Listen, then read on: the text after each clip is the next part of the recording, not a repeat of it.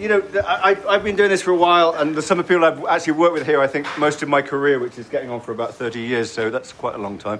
Um, and a lot of people here worked on five pictures with me, and I know there's a lot of things said about what I think about these films and all of those, whatever, but I've loved every single second of these movies, and especially this one, because I've got up every morning and I've had the chance to work um, with you guys, and that has been one of the greatest honors of my life. Im Gehörgang Ihrer Majestät, der deutschsprachige James Bond Podcast mit Neuigkeiten, Reiseberichten und Hintergründen aus der Welt von 007.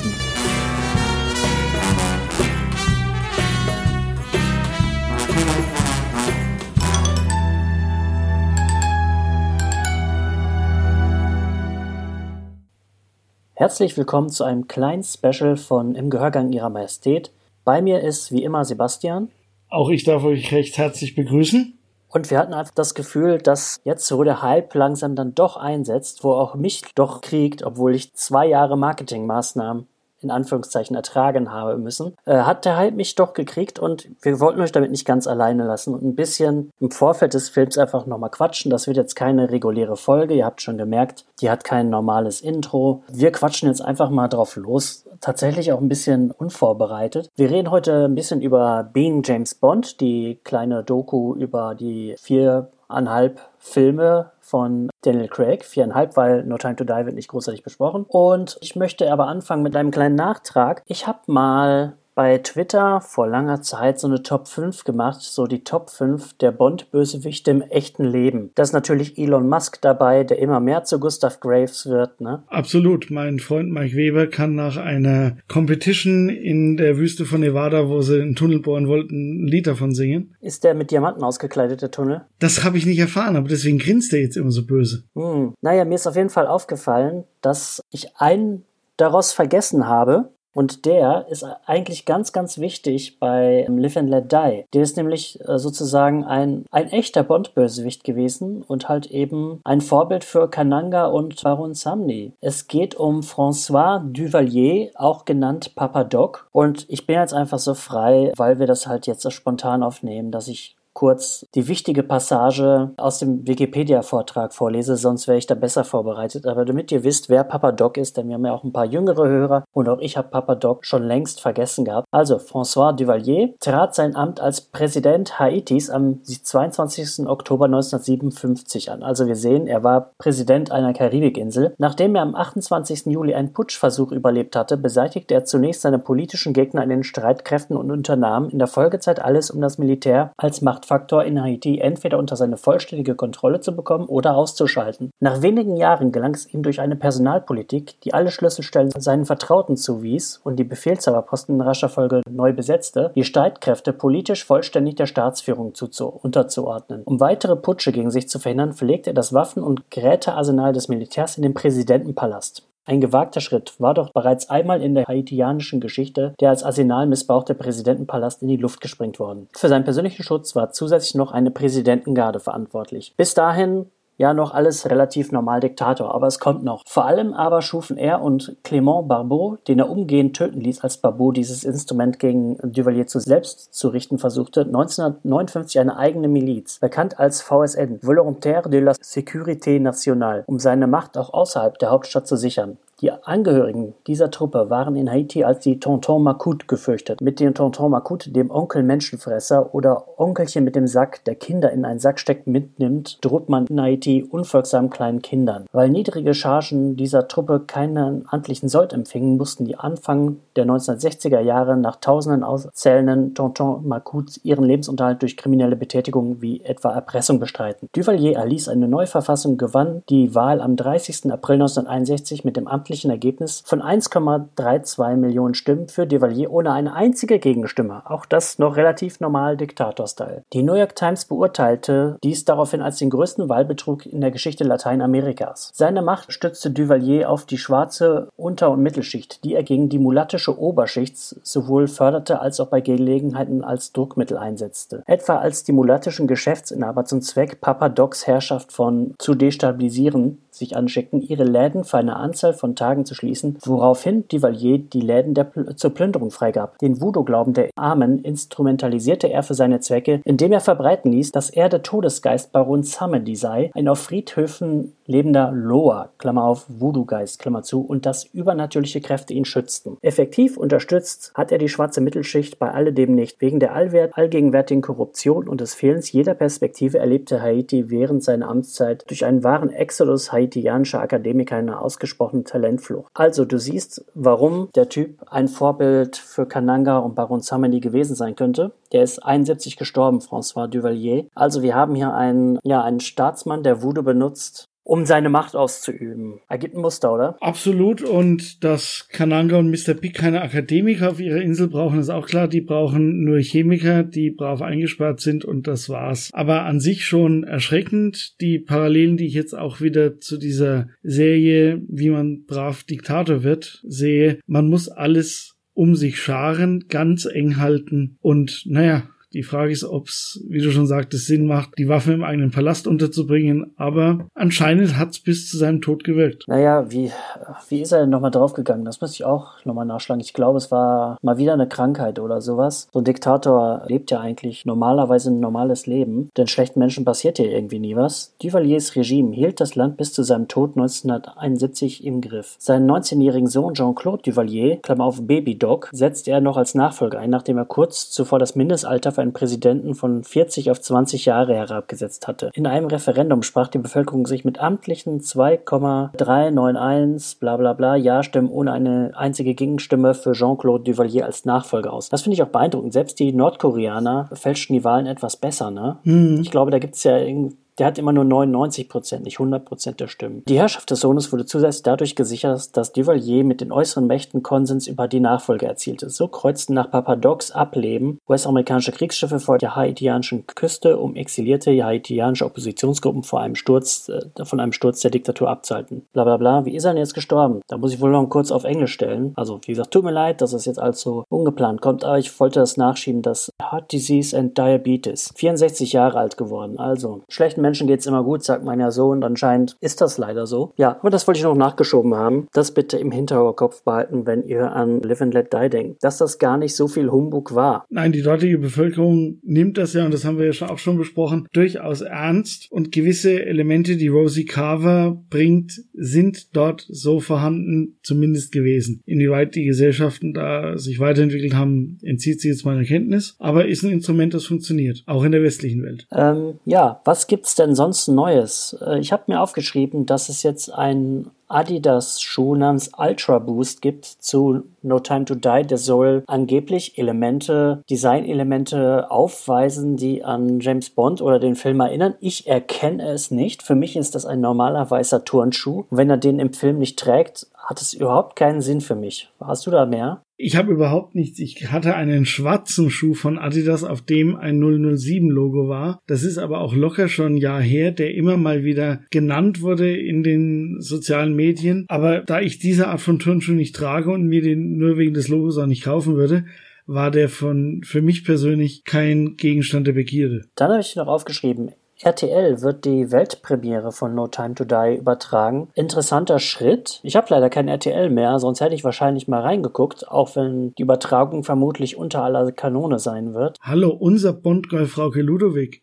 Also, ich verstehe die ja, Kritik nicht. sie hat ja auch noch irgendeinen Partner und das ist auch nicht so das Gelbe vom Ei, ne? Den kannte ich namentlich ehrlich gesagt überhaupt nicht. Ich habe es schon wieder vergessen. Also, ja, hätte ich jetzt ganz einfach Zugriff darauf, hätte ich mal reingeschaut. Ansonsten halte ich es auch noch aus weil ich traue Frau Ludwig auch zu, kurz bevor ich den Film sehe, noch einen Spoiler rauszuhauen oder sowas. Da ist das ZDF übrigens auch ganz groß drin. Die haben damals irgendwie immer so ein paar Tage vorher, bevor so ein Harry Potter Buch erschien, verraten, wer stirbt und so. Ja gut, also Klaus Kleber berichtet ja ausnahmsweise nicht von der Bond-Premiere. Das wäre natürlich unser aller Wunsch. Aber Ich habe RTL noch und ich werde es mir vielleicht anschauen, aber so wie ich mich kenne, kommt mir dann trotzdem etwas dazwischen. Die Spoilergefahr sehe ich in diesem Fall, glaube ich, überschaubar. Ich gucke es mir eher an, um weniger, weil ich glaube, dass Frau Ludwig mich erhält in dem, was sie da erzählt. Ich werde eher auf die Bilder achten, die im Hintergrund laufen und die Stimmung dort, inwiefern sie überhaupt vorhanden ist. Es gab ja sehr unterschiedliche Aussagen, wie die Premiere stattfinden soll, wer Karten bekommt und wer dann doch keine bekam und von daher lassen wir uns überraschen, wie das Ganze aussieht. Hätte es die Premiere in Berlin gegeben, da hätte ich mich dann nochmal in den roten Teppich gestellt. Ich glaube, nach London wäre ich jetzt so während Corona nicht gefahren. Berlin hätte ich mich noch getraut. Wir haben ja treue Fans, die fliegen nach London zur Premiere. Conny äh, ja, Hut ab. Also ich muss sagen, Entscheidung großartig. Hätte ich mehr Luft im Vorfeld gehabt, aber bietet sich gerade nicht an. Ich werde die Premiere und die quasi Frühpremieren hier genießen. Ja, sag mal. Dann erzählen wir euch auch nichts Neues, wenn wir euch erzählen, dass es jetzt die Karten zu kaufen gibt im Vorverkauf. Ich habe schon zweimal zugeschlagen und es gab also so ein bisschen Verwirrung, denn da stand auf einmal 3D-Vorstellungen drin, von dem man meiner Meinung nach im Vorfeld nie was gehört hat, dass es die geben wird. Da hast du vollkommen recht. Das explizite 3D war mir auch neu. Ich hatte IMAX sehr wohl auf dem Schirm, so wie du auch. Da waren ja schon die frühen Plakate mit der Triumphmaschine raus, wo IMAX immer drauf zu sehen war. Ich meine, ich halte von 3D nichts um ehrlich zu sein, die Filme, die ich gesehen habe, hatten entweder sehr wenig 3D oder das 3D hat mich mehr irritiert, als es mir persönlich gebracht hat. Es gibt eine Stelle, die im Film, die wird sich, glaube ich, für 3D sehr anbieten. Als der Dreh noch, 3D noch der Hype war, habe ich mich auch gefragt, wird das mal kommen? Und habe so gedacht, braucht James Bond das? Habe gedacht, nein. Aber Daniel Kleinmans Title Sequences, die sind, glaube ich, wie gemacht dafür. Nur gibt es ja einen großen Unterschied bei 3D oder es gibt mehrere Unterschiede und die Technik-Nerds werden mich da jetzt wahrscheinlich Lügen strafen, wenn ich jetzt was Falsches erzähle. Es gibt ja Filme, die sind nicht mit 3D-Kameras gedreht, sondern werden sozusagen mit technischen Mitteln in der Post-Production auf 3D getrimmt. Das sind die, die meistens nicht so geil aussehen und wo man nach 20 Minuten den Effekt schon nicht mehr sieht. Dann habe ich aber auch ein, zwei Mal im Leben Filme gesehen, die waren in IMAX 3D und die waren auch so gedreht worden. Zum Beispiel, boah, ich glaube, das war Man of Steel. Und das war richtig geil. Also als Superman dann abgehoben ist, da hatte ich auch das Gefühl, ich heb ab. So, das war richtig super. Das wird's jetzt hier nicht sein. Wenn man bei der IMDb so guckt, da kann man auch nachschlagen, mit was für einem Equipment wurde gedreht. Da ist meiner bescheidenen Meinung nach, weil ich bin da wirklich kein Experte, keine 3D-Kamera zu finden. Das hätte man auch gehört. Mit IMAX, da sind, das wissen wir, äh, haben sie ein paar Sequenzen gedreht und das wird bestimmt auch geil, weil ich, ich bin Freund von IMAX. Es ist nur leider nicht wie in den USA hier kaum zu finden. Ne? Aber diese 3D-Geschichte, dafür habe ich mir tatsächlich noch keine Karte gekauft aber ich glaube, ich werde es noch machen. Ihr habt in Berlin kein IMAX? Doch, doch. Ich habe meine erste Vorstellung wird normal 2D sein, 2D OV. Dann habe ich den Tag danach 2D OV IMAX und dann überlege ich noch, ob ich noch ein drittes Mal reingehe mit 3D halt, weil das werde ich zu Hause nicht nachempfinden können. Die Technik fehlt mir dafür. Und wann werde ich nochmal die Gelegenheit haben, einen James Bond irgendwie 3D zu sehen? Also ja, allein deswegen. Und ich glaube, dass der Vorspann sehr geil sein könnte. Zum Beispiel der von Skyfall, der hat ja auch viel mit Tiefe zu tun. Ne? Da fällst du ja quasi immer weiter rein. Während James Bond singt, singt man als Zuschauer immer weiter in diese Titelsequenz. Wenn sowas ähnliches hier vorkommen sollte, dann ist das natürlich der Hammer. Ne? Allein dafür wird es sich für mich lohnen. Ja, also du machst natürlich die OV-Variante, die mache ich ehrlich gesagt nicht. Meine erste Vorstellung wird am 30. um 0.07 Uhr in Nürnberg sein, in einem großen Kino, in der deutschen Version. Und meine zweite in der Tat dann, wenn wir endlich Karten kaufen können für meine Heimatstadt, weil das kann man bisher nicht. Die haben nicht am 13.09. begonnen, lustig Karten zu verkaufen. Seltsam. Und da ist geplant für den Donnerstagabend 20 Uhr mit allen Bond-interessierten Coburgern und aus meinem Freundeskreis einmal quasi die hiesige kleine Abendpremiere, wo dann vielleicht bestenfalls der lokale Radiosender wieder jemanden in ein weißes Dinnerjacket schmeißt und an eine Bar stellt. Ich bin ja auch ein Freund von Dietmar Wunder, also kein Freund, ich bin ein Bewunderer der Kunst von Dietmar Wunder. Ich finde, das ist eine super Stimme für James Bond und er macht das toll. Aber ich habe jetzt zwei Jahre lang das Promomaterial auf Englisch gesehen. Ich kriege den Film auf Deutsch irgendwie nicht mehr hin, glaube ich. Das wirkt komisch, wenn ich das dann sehe. Wenn ich einen deutschen Trailer sehe, wirkt das mittlerweile komisch auf mich. Ja, also ich muss sagen, wenn ich das so durchdenke, dann sage ich zu den zwei Vorstellungen, von denen ich jetzt weiß, wird es definitiv noch zwei weitere geben. Einmal eine Originalversion, dazu werde ich aber entweder nach Bamberg, da spielen sie ihn aber nicht, weil er ihnen in diesem Programmkino, das in Bamberg nach dem Abriss des Hauptkinos übrig geblieben ist, die Spieltakte verhageln wird, also werde ich nach Nürnberg fahren müssen. Und dann ist die große Frage, IMAX gäbe es das nächste bei uns in Würzburg und Bibelrieder Kreuz und da würde ich dann dorthin fahren und mir das vielleicht doch mal anschauen. Und damit habe ich Vorstellungen eins bis vier. Vielleicht kommt noch was, da ist immer noch keine Origin naja, Originalversion 3D, weiß ich noch nicht. Ja, ich lasse es dich wissen, wie, wie ich es so fand. Äh, wir werden ja so kurz wie möglich, nachdem wir den Film jetzt ein, zwei Mal gesehen haben, werden eine kleine Folge aufnehmen mit einem Gast. Da werden wir so unsere Eindrücke des äh, Films äh, wiedergeben. Natürlich spoilerfrei, weil es werden ja nicht alle so schnell können und wollen. Wir müssen dann mal intern besprechen, wann wir jetzt auch mal die Spoiler-Besprechung machen.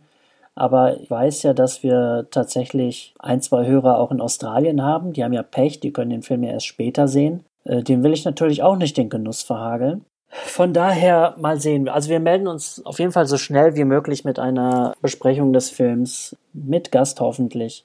Mit Gast definitiv und lassen euch wissen, was wir denn so denken. Wir werden wahrscheinlich weinend aus dem Kino kommen. Aus dem einen oder anderen Grund. Davon gehe ich fest aus und ich, ja, ich freue mich richtig drauf, weil ich habe die für mich ideale Kombi. Ich starte in den Urlaub, kann mich auf den Film noch ein bisschen vorbereiten, gucke mir dann diese zwei Abende den Film direkt nacheinander an, immer in kompetenter und angenehmer Begleitung. Das ist auch nicht verkehrt dass man so einen Abend dann nicht abrupt mit äh, Verlassen des Kinos beendet, sondern noch ein bisschen ausklingen lässt. Ja, und was soll ich sagen? Und am nächsten Morgen fahre ich nach Sölden. Bums, was will ich mehr? Die Kette ist geschlossen. Ja, du hast Hardcore-Programm vor dir. Äh, Finde ich gut. Du spähst mal Sölden aus. Da wollten wir eigentlich letzten Sommer es schon, ne? Gemeinsam hin. Das ist ja dann ins Wasser gefallen oder in den Schnee, besser gesagt. Ja, ich bin gespannt. Mach ein paar Fotos. Lass mal Instagram glühen. Ich lasse es mal glühen und wie gesagt, war nicht das letzte Mal, dass wir in Sölden waren. Oder was heißt das letzte Mal? War für mich nicht das letzte Mal. Wir werden es sicherlich auch noch schaffen, nach Sölden zu fahren. Und ich freue mich einfach drauf, weil danach kommen dann noch drei Tage Wellness. Gehst du in das Wellness-Hotel, wo Daniel Craig übernachtet hat? Ich sag's ungern, aber nein. Sebastian. Du weißt doch, wie das ist. Wir haben doch auch nicht in einem Hotel übernachtet, in dem Connery am Furka-Pass übernachtet haben. Wir haben dann Eiskaffee getrunken und das war's. Aber immerhin. Immerhin haben wir den Spirit gespürt, der damals mit der Dreimann-Kapelle durch die Räume tanzte. Ja. Und so ähnlich werde ich das auch machen. Getränk im Ice Cube geht immer. Ja, das, äh, ja, da will ich doch auch echt mal hin, weil, naja, das ist High Living sozusagen, ne? Ja, und das kurz vorm Saisonschluss, weil wir sind vom ersten zum zweiten dort und am dritten machen die die Schotten dicht. Also von daher, wir werden so die, deren innere Urlaubsstimmung mitbekommen. Ja, also grüßt mir Sölden, grüßt mir Österreich. Aber gerne doch. Dann auch keine große Überraschung. Äh, der Film ist ab zwölf Jahren freigegeben. Wundert mich jetzt überhaupt nicht, sage ich mal. Mittlerweile geht ja beim Jugendschutz einiges durch und ja, gerade die großen Franchises haben ja doch immer sehr viel Glück, auch was die Altersfreigaben angeht. Aber James Bond, bis auf wenige Ausnahmen, hat er ja immer ab zwölf äh, Freigaben bekommen. Und das ist auch okay so, glaube ich. Ohne den Film gesehen zu haben, natürlich.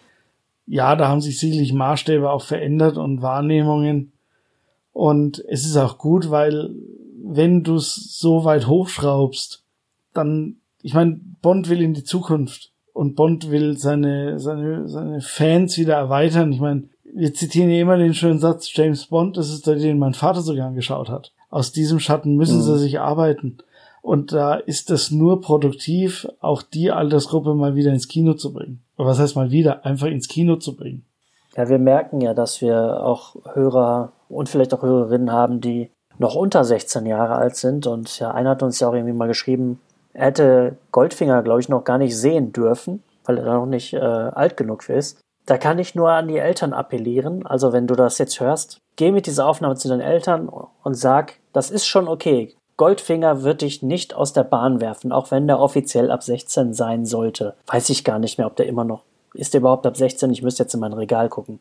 Auf jeden Fall Goldfinger durfte er noch nicht sehen. Ja, wie gesagt, da sehe ich verschobene Maßstäbe inzwischen. Das sind Entscheidungen aus der Zeit. Ich weiß nicht, wie oft die revidiert werden und dann auch überarbeitet und neu, neu angesetzt werden. Aber bei Goldfinger sehe ich nun, weiß Gott, kein Problem. Ja, dann habe ich gestern etwas getan, was ich lange vor mir hergeschoben habe. Ich habe endlich Casino und Quantum am Stück gesehen, beziehungsweise mit einer halben Stunde Pause oder so, äh, um mal kurz aufzutanken. Und es war schön, aber ich sehe nicht so, dass es Quantum besser macht.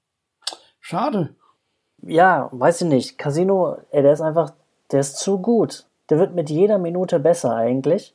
Und Quantum hat halt schon seine Schwächen. Es war schön, das jetzt mal wirklich ineinander überfließen zu sehen. Das hat mir super gut gefallen. Ja, aber Casino ist einfach Casino, ne? Es geht auch nicht darum, Casino in irgendeiner Form abzuwerten, aber als Steigbügel halte für Quantum. Ich meine, wir haben ihn letzte Woche im Rahmen unseres Discord-Rudelglotzens gesehen. Und das waren schon interessante Diskussionen, die auch für mich wieder so Einzelmomente herausgearbeitet haben, in denen ich sage, ja, der Film hat natürlich Schwächen. Aber insgesamt ist es für mich nach wie vor alles andere als ein schlechter Film. Ja, natürlich. Und auch in den Einzelmomenten, die sicherlich ihre Gewichtung haben und die auch ihre Schwächen haben, ist es für mich eigentlich ja ein sehr liebgewonnener Film. Und er gewinnt für mich in der Koexistenz mit Casino natürlich doch nochmal. Und an der Stelle nochmal Dank an alle, die da letzte Woche mitdiskutiert haben. Das war auch für mich sehr bereichernd und ich finde es immer schön. Es geht nicht darum, dass ich nur Leute um mich haben will, die die gleiche Meinung haben, sondern auch gerne mal auf dem freundlichen Niveau diskutieren, das wir da haben. Wo man eben sagt, ja, ich sehe das so und so. Und da kommen manchmal konträre und manchmal eben gar nicht so konträre Meinungen zusammen, die das einfach aus verschiedenen Blickwinkeln beleuchten. Ja, über Quantum werden wir noch lange und viel sprechen müssen. Ähm, ich, ich mag den ja auch wirklich und ich gewinne den eigentlich immer mehr lieb, so, ne? Er hat nicht Ava Green. Nein. Das ist das ganz große Problem. Ja, und ohne dass wir jetzt über Quantum diskutieren wollen, wir haben hier einen anderen Film vor der Zieleinrichtung, aber wir werden viel drüber reden müssen und natürlich, es ist ein eigenständiger Film. Ja, gut, wir reden jetzt nicht über Quantum, aber nochmal kurz zu Discord. Ich hatte neulich gesehen, da hat äh, bei Instagram jemand gesagt, wo, wie komme ich da nochmal rein? Da hatte ich dann irgendwie wieder einen Einladungslink gepostet. Ich weiß nicht, ob die Person mittlerweile drin ist. Wenn ihr da noch rein wollt, schreibt uns nochmal an. Es kann natürlich sein, dass wir beruflich oder so, so eingespannt sind, dass uns das gerade entgeht.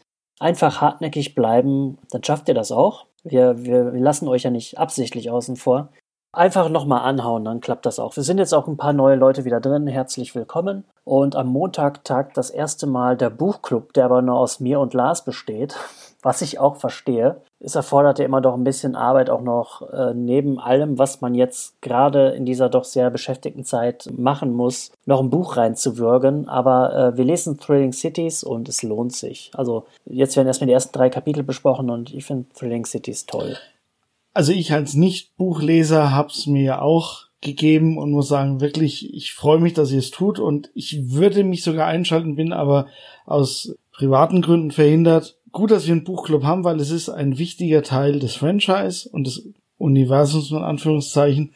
Aber es kommt alles daher und wie gesagt, ich wünsche euch viel Spaß und bin auf die Berichte gespannt.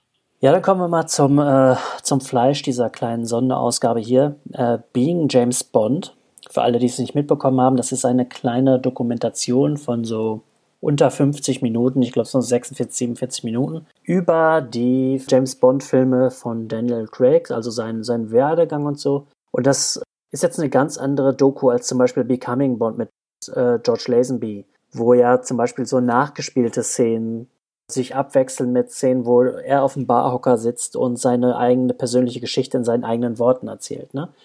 Das ist jetzt so es ist fast ein Podcast, möchte ich sagen, nur mit ein bisschen Bildern. Es reden hauptsächlich äh, Michael G. Wilson, Barbara Broccoli und Daniel Craig miteinander und die kommen anscheinend auch sehr gut miteinander aus. Und dazu laufen dann einfach passende Bilder. Ne? Du siehst also, es ist kein klassisches Talking Heads Format, so nennt man das ja, ne? wo du äh, Schauspieler X siehst ähm, und du siehst, wie er redet. Nein, die reden die ganze Zeit über so laufende Filmszenen, was jetzt kein Nachteil ist, ich habe es nur nicht so erwartet, dass es.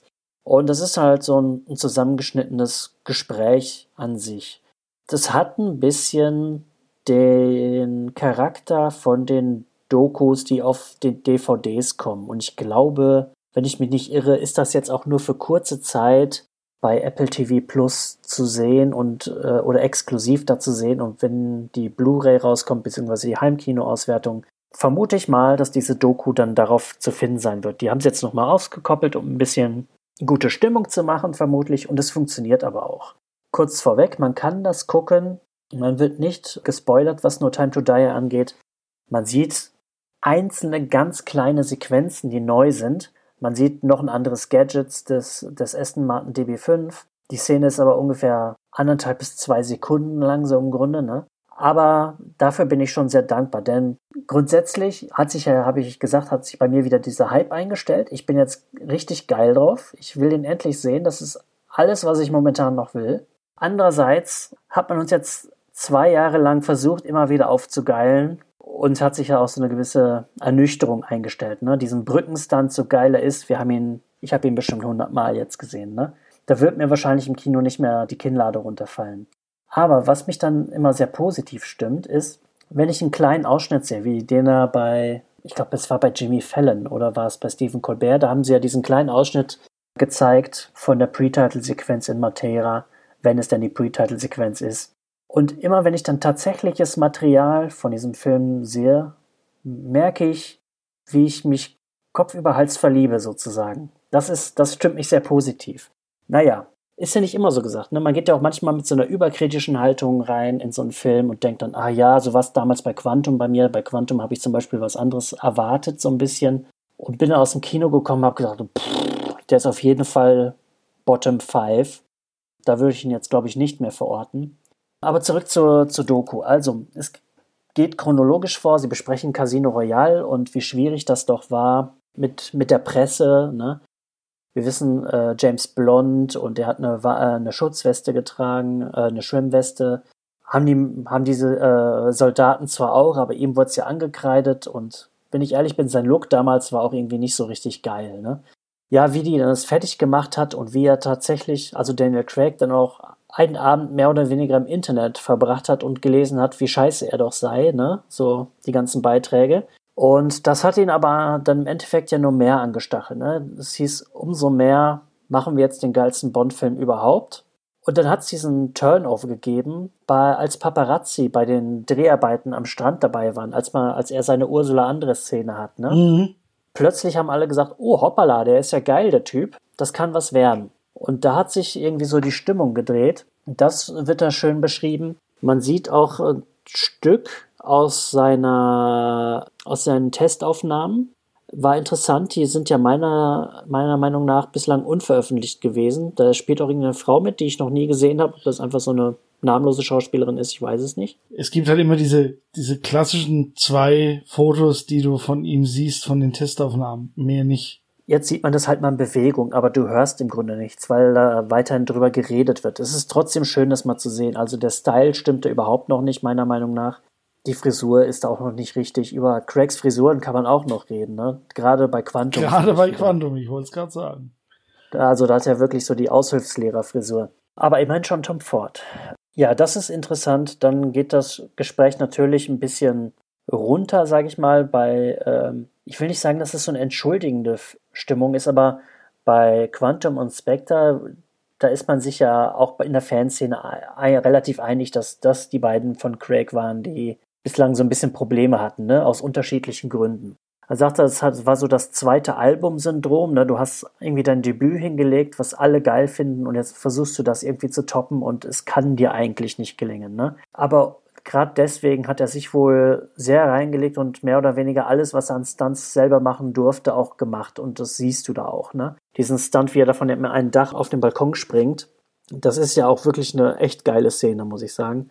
Die sieht fast noch beeindruckender aus in diesen Behind-the-Scenes-Aufnahmen.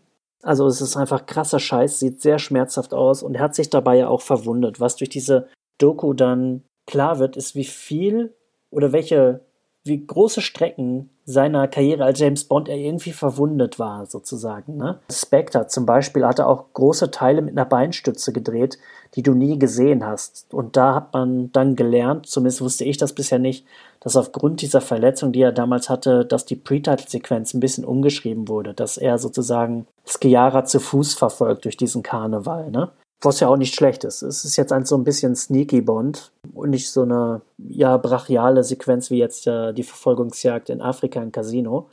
Ähm, also man hat gelernt, wie sehr er sich da ins Zeug gelegt hat, auch körperlich. Und man versteht dann besser, wie ihn das geschlaucht haben muss. Er bringt, also Daniel Craig bringt da eine sehr gute Analogie, die ihm jemand gesagt hat als er darauf angesprochen wurde, ob er nach Spectre noch einen Film machen würde, dann kam dieses, ich würde mir lieber die Pulsadern aufschneiden. Zitat, das durch die Presse ging. Und dann verstehst du ihn besser, warum er das gesagt hat. Die Analogie war so von wegen, wenn du einen Marathonläufer fragst, nachdem er den Marathon zu Ende gelaufen hat, willst du sofort noch einen laufen? Dann sagt er auf jeden Fall niemals. Und dann hast du gedacht, ja, verstehe ich, ergibt total Sinn. Ne? Das Gespräch geht dann natürlich über, über Skyfall, wo wieder alles fein und dandy war. Da spricht man natürlich über die Euphorie mit Olympia äh, und so weiter. Und, ähm, man sieht auch ein bisschen wieder behind the scenes, wie äh, Sam Mendes äh, bei den letzten Aufnahmen von Judy Dench so ein bisschen geheult hat und so. Und dass da so die Familie zusammenkommt, sowohl irgendwie vor als auch hinter der Kamera. Ne? Also James Bond kriegt ja seine, seine Familie zurück, die er bei Casino und Quantum nicht so richtig hatte. Dann habe ich ja gesagt, bei Spectre geht man ein bisschen auf diese, diese körperlichen Verletzungen ein, während man sich so bei Quantum noch für diesen Writers Strike entschuldigt hat. So, also, was heißt entschuldigt? Man spricht die Probleme an, die es gab. Man sagt aber auch, ja, ist trotzdem ein guter Film, ne? Ist er ja auch. Richtig. Ich gucke mir lieber den schlechtesten James Bond-Film an als den besten von Woody Allen, ne? So bin ich halt drauf. Wenn du das so meinst. Ja, das meine ich so. Und dann das ist jetzt auch durch die sozialen Netzwerke gegangen, siehst du halt so ein bisschen, sprechen sie No Time to Die an und wie das auch gefühlsmäßig für Daniel Craig so die Sache abgeschlossen hat. Ne? Wenn du ihn dann reden hörst und auch in dieser eben durch die sozialen Netzwerke gegangenen Szene, wo er vor der Crew nach dem letzten Drehtag nochmal sagt, danke, ihr wart 15 Jahre bei mir, es war mir eine Ehre und so weiter, da, da merkst du halt, dass er jetzt mit der Sache abgeschlossen hat. Ne? Es war bestimmt nicht einfach nach, nach äh, Spectre, aber er hätte nach Spectre, glaube ich, wenn ich das jetzt so sehe, immer noch gedacht, was ist, wenn ich einen weiteren gemacht hätte. Und jetzt ist er, glaube ich, selber mit sich im Reinen und wir können uns auf was gefasst machen, glaube ich. Das glaube ich auch. Die, nach Spectre wäre keine Lösung gewesen, weil er gesagt hat, mit dem, ich nenne es jetzt mal brutal Abgesang, der dann auch insgesamt, das wäre, das hätte er nicht gewollt als Ende seiner Bond-Darstellung. Und von daher alles gut und wir, also ich persönlich verzeihe jetzt allen auch die mehrfachen Verlegungen, weil die Maschine läuft jetzt auf der Tour, dass der Film kommen muss. Bis letzte Woche kam ja immer wieder die Frage, bleibt's dabei, kommt vielleicht doch noch eine Verlegung, aber jetzt dreht das Ding so hoch, jetzt kommt er.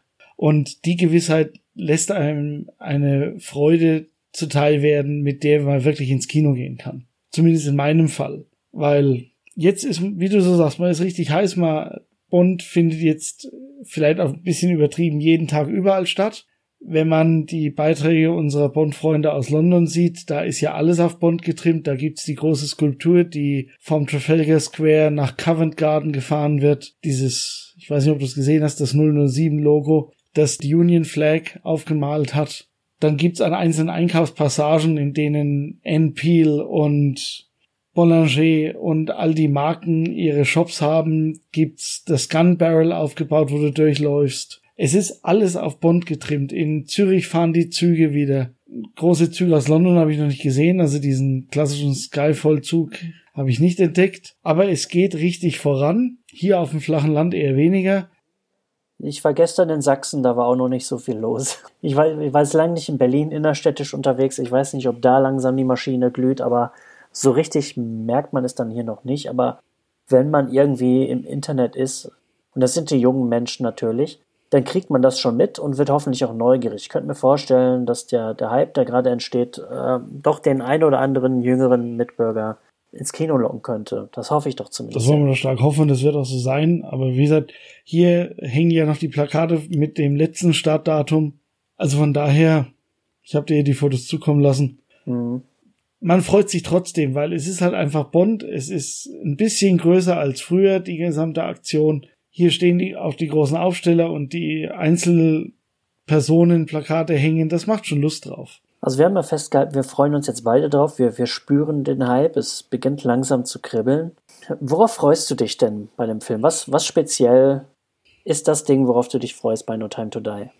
Ich freue mich auf eine, glaube ich, spannende Gun Barrel Szene. Auf dieses Element, auf dieses Einzelelement bin ich gespannt. Dann bin ich gespannt auf eine augenzwinkernde Leichtigkeit, die man einzelnen Trailern schon entnommen hatte und die ich vor zehn Minuten dem letzten Trailer, der auf der deutschen offiziellen James Bond Seite erschienen ist, entnommen habe, den man bisher als dieses, als sie da in dem Casino sind, er und Paloma und er dieses Salut noch ruft, wo ich sage, diese spielerischen Elemente, die jetzt wieder mit reinkommen. Und das ist ja ein Thema, das uns in mehreren Folgen auch beschäftigt hat, dass man wieder so ein Augenzwinkern mit reinbringt. Und diese bei Craig doch oft vorhandene Ernsthaftigkeit und Traurigkeit mal wieder ein bisschen anfüttert oder auffüttert mit anderen Elementen. Und das ist, es ist mehr so die Gesamtstimmung, auf die ich sehr gespannt bin. Es sind keine, es sind auch Einzelelemente wie das von uns auch schon besprochene Auge, das da zu sehen sein wird. Aber ich glaube, es ist der gesamte Mut, auf den ich mich freue. Und ich weiß jetzt schon, dass ich Gänsehaut haben werde in dem Moment, wo der Löwe brüllt. Und die sich bei mir auch bei Filmen, die in der allgemeinen Rezession dann nicht so gut waren, die sich auch bei der dritten oder vierten Vorstellung sich immer wieder einstellt, weil es halt Bond ist, weil es groß ist. Und wenn die jetzt uns da nicht plötzlich ein Mamma Mia-mäßiges Musical entgegenschallt, sich bei mir auch nicht nehmen lassen, weil eben dieser Hype da ist, auf dem schwimmt das. Und es ist die Gesamtstimmung auch mit Freunden dahin zu gehen, die die gleiche Vorfreude haben den gleichen Enthusiasmus. Diese Nachtvorstellung, so, hurra, da sammeln sich Leute um 0 Uhr 7 und gehen in den Film, um ihn eben gesehen zu haben. Also es ist die Kombination aus, aus diesen Elementen. Wie ist es denn bei dir? Ja, es ist eine gute Frage, die ich mir da jetzt quasi selber gestellt habe. Ich glaube, am meisten freue ich mich endlich auf, oder was ich am meisten brauche, ist endlich die Gewissheit. Wir wissen ja halt tatsächlich nicht, was passiert. Wie führen sie all diese, diese offenen Fäden, die es noch gibt, zu Ende? Die neue 007. Was passiert am Ende? Ist er Dr. No? Gibt es eine Anspielung auf Dr. No? Stirbt James Bond, wie auch schon vermutet wurde, ne? Ich will endlich die Gewissheit haben, bin saumäßig gespannt drauf, wie er sonst irgendwie jetzt nie bei diesen Filmen. Ich will zwar, dass es zurückgeht zu diesen leichteren, für sich stehenden Filmen, aber gerade da ich jetzt Casino und Quantum mal im Stück gesehen habe, das ist halt auch geil. Das werde ich auch ein bisschen vermissen, ne? Muss ich zugeben. Aber ich freue mich sehr darauf, dass ich endlich Gewissheit haben werde. Ich, die Daniel Kleinman-Titelsequenz wird super sein. Den Song von Billie Eilish finde ich sowieso toll. Ähm, da mache ich mir alles keine Gedanken. Ich, ich freue mich endlich drauf, diese neuen Charaktere kennenzulernen. Ich bin ja äh, Fan von, von Nomi, dass die, dass ich die cool finde, ist ja schon mal durchgesickert. Ich bin immer noch wahnsinnig gespannt. Was, was machen die mit der? Wie, wie wird das aufgelöst? Gibt sie am Ende die Nummer einfach freiwillig ab? Stirbt sie? Man weiß es einfach nicht. Es ist halt alles äh, dann tatsächlich möglich. Das geht dann quasi pflegend über in die Frage, wo mache ich mir ein bisschen Sorgen? Genau nämlich da, dass man irgendwie Tatsachen schafft, die für die Fortsetzung der Reihe wichtig sind, die aber scheiße sind. Ne? Angenommen, man killt jetzt zum Beispiel, wie Wolfgang vermutet hat, in unserer Folge, in der wir schon mal über eine Time to Die gesprochen haben letztes Jahr, als wir dachten, der Film käme jetzt raus. Er vermutet ja, dass Felix Leiter sterben könnte, ne? Ja. Ja, ist nicht unvorstellbar, könnte er recht haben.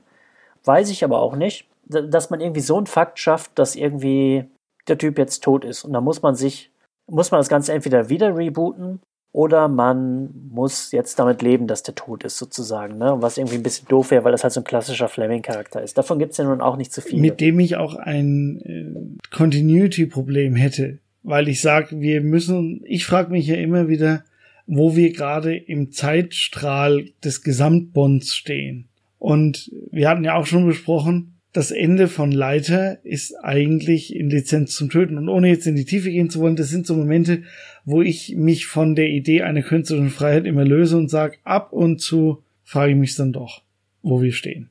Ja, eben so eine gewisse, dass es im Großen und Ganzen noch Sinn ergibt, welcher Film jetzt wann genau spielt im Leben von James Bond und so. Das ist jetzt halt die Geschichte. Aber würde man jetzt zum Beispiel am Ende des Films sagen, das war nur ein Codename. James Bond kann jeder sein, das ist nur ein Codename. Ne? Das ist zwar eigentlich auch schon mehr oder weniger widerlegt, aber angenommen, die führen das jetzt mit dem Ende des Films ein und alle zukünftigen Filme müssen damit leben. Das wäre mir irgendwie ein bisschen zu doof. Ich habe, glaube ich, keinen Bock drauf, dass die jetzt alle Fäden zu Ende führen und dann einen neuen aufmachen. Ich bin dann eher für den frischen Start. Ich glaube ehrlich gesagt nicht, dass es den großen Cut geben wird, aber ich sage nach wie vor, ich wusste auch nicht, dass Judy Dent stirbt. Und. Gute Frage. Wusste ich das damals? Ich habe keine Ahnung. War das bekannt? Der Witz war, die Freundin, die mich in den Film in der Premiere begleitet hat, wusste es. Ich wusste es nicht und sie war irritiert, warum ich da plötzlich Wasser in den Augen habe. Wusstest du es nicht? Und ich so, nein, ich wusste es nicht, weil ich mich über gewisse Dinge nicht spoilern lasse. Kann ich echt nicht mehr sagen, wie es bei mir damals war. Das ist eine gute Frage. Ich war von der Eve Moneypenny Sache dann doch ein, einigermaßen überrascht. Ja, das hat einen auf spätere, gröbere Überraschungen vorbereitet. Ja, das, was mir auch so ein bisschen, was mir ein bisschen Sorgen macht, ist vielleicht, dass das ein Ticken zu amerikanisch werden könnte. Wir haben jetzt einen amerikanischen Regisseur, man hat gesagt, man macht jetzt ein bisschen mehr Leichtigkeit, dass das vielleicht tatsächlich wieder ein bisschen zu sehr over the top ist. Es wird nicht mehr Die Another Day mäßig über over the top sein. Da bin ich mir sicher. Aber vielleicht so ein bisschen. Und ähm, mich würde ein bisschen stören, wenn man das, was Casino geschaffen hat, Quantum fortgesetzt hat und auch Skyfall ist ja, das ist ja alles noch irgendwie halbwegs, ich möchte es nicht realistisch nennen, aber es ist ja noch ein bisschen bodenständig. Wenn man diese Bodenständigkeit komplett über Bord würfe, das wäre mir zu viel. Das wird nicht passieren, aus meiner Sicht. Das gibt das Grundthema, egal wie es jetzt en Detail ausgeschmückt wird, nicht her, aber man muss den Leuten auch zwischendrin mal einen Lächler verpassen. Ich weiß es ehrlich gesagt nicht. Ne? Es gibt ja in diesem, in diesem letzten Trailer gab es ja diese eine Szene, wo er vor so komischen Tanks herläuft und ich müsste mir jetzt nochmal ein Standbild davon ansehen, wenn in diesen Tanks Leute schwimmen. Also wenn da auf einmal Klone hergestellt werden oder sowas, dann sage ich Gute Nacht. Das wäre mir too much. Ich gehe jetzt nicht davon aus, ne? aber angenommen, sowas würde passieren. Ah, weiß ich nicht. Du, lassen wir uns überraschen. Haben wir hinterher was zu diskutieren, müssen wir uns vorher nicht die Köpfe zermartern. Ja, vollkommen richtig. Ich bin, äh, ich freue mich auf jeden Fall äh, riesig. Ich freue mich auf über diese ganzen neuen Elemente und ich bin einfach wahnsinnig gespannt, wie sie die ganzen äh, Geschichten zusammenführen. Das ist das, was mich am meisten interessiert. Und ja, tolle, tolle Action will ich. Das ist eigentlich alles, was ich brauche. Die tolle Action ist doch relativ garantiert. Also da sehe ich überhaupt keinen Zweifel dran. Wie sie, welche Fäden sie wie zusammenführen, darauf bin ich sehr gespannt. Das hatten wir ja schon mal im ganz, ganz kleinen Versuch am Ende von Spectre, wo ich dann gesagt habe, das wird dann dummerweise mit jeglicher weiteren Vorgehensweise völlig persifliert. Aber da darf man gespannt sein, was kommt, wie es kommt und in was es dann endet und mündet. Und solange am Ende steht, James Bond will return, bin ich fein damit. Ja, also selbst wenn ich jetzt irgendwie mit einem Stirnrunzeln aus der ersten Vorstellung gehen sollte, ich weiß, wenn er dann im Heimkino erscheint, bin ich schon wieder geil drauf. Jeder Film macht ja dieselben Schritte durch, ne? Zehn Jahre nachdem Casino raus war, als, als Casino rauskam, waren sich alle einig, das ist einer der besten. Zehn Jahre danach haben wieder einige gesagt, ah, ich habe immer gesagt, Casino ist nicht so geil. Ja, und jetzt ist er schon ein ganzes Stück älter. Er hat noch die, nicht die 20 Jahre voll, aber nachdem er, der Film immer 20 Jahre hat, gilt er dann so als Klassiker. Ne?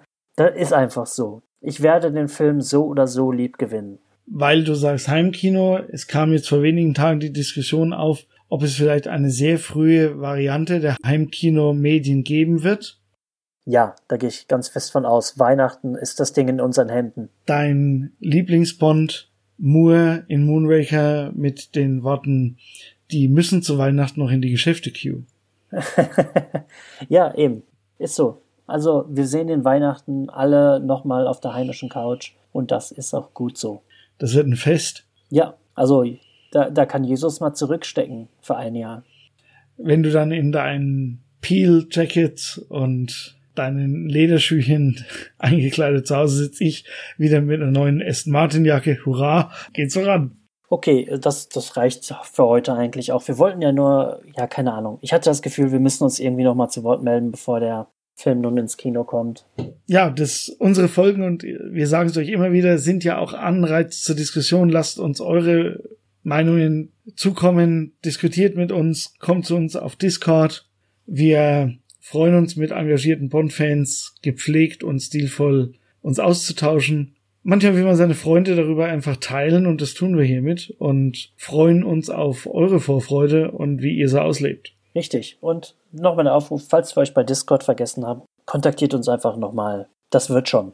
Wir sind keinem böse und wir machen es nicht wie ehemalige Bond-Darstellerinnen und verschicken komische GIFs als Antwort. Oh, das ist jetzt ein Insider, okay. Wer davon mehr wissen will, soll uns anhauen. Ja, ja, genau. Dann, dann erklären wir euch, was, äh, was da passiert ist. Ich runzel da auch immer noch mit der Stirn. Es gibt Dinge, für die sind wir zu alt, um sie verstehen zu müssen. Ja, hm. Okay, bis bald. Macht's gut. Wir hören uns.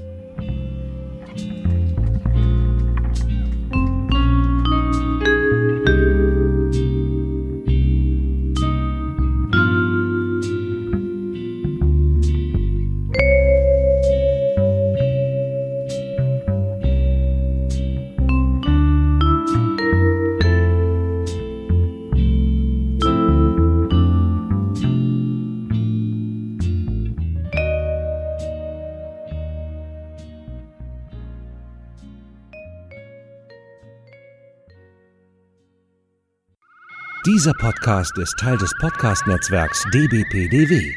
Die besten Podcasts der Welt.